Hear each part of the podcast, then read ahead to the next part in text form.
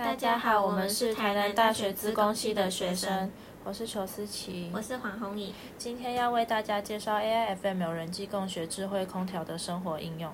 学习的内容会不会很困难呢？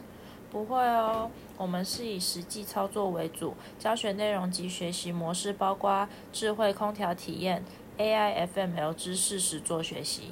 可以学习到什么呢？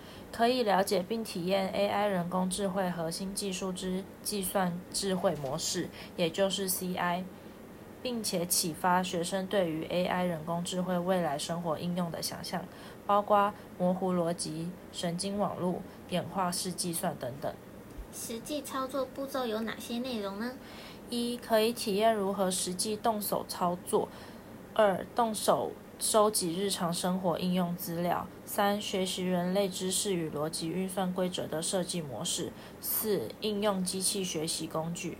希望能够达成 AIFM 人机共学的目标。好的，了解了学习模式之后，可以举一些智慧空调应用的生活例子吗？智慧空调会考虑到不同环境因素影响空调开放的强弱，在这些案例中有三个因素，分别是温度、人数和空间大小来决定风扇的强弱。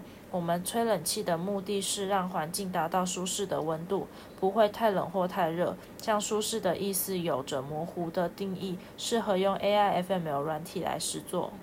那我们是不是能够经过 AI FML 人机共学模式，达到学习 AI 人工智慧语言及 HI 人类智慧语言的双语学习目标？是的，那就请大家开始体验看看吧。有问题都可以和台南大学的研究团队共同讨论哦。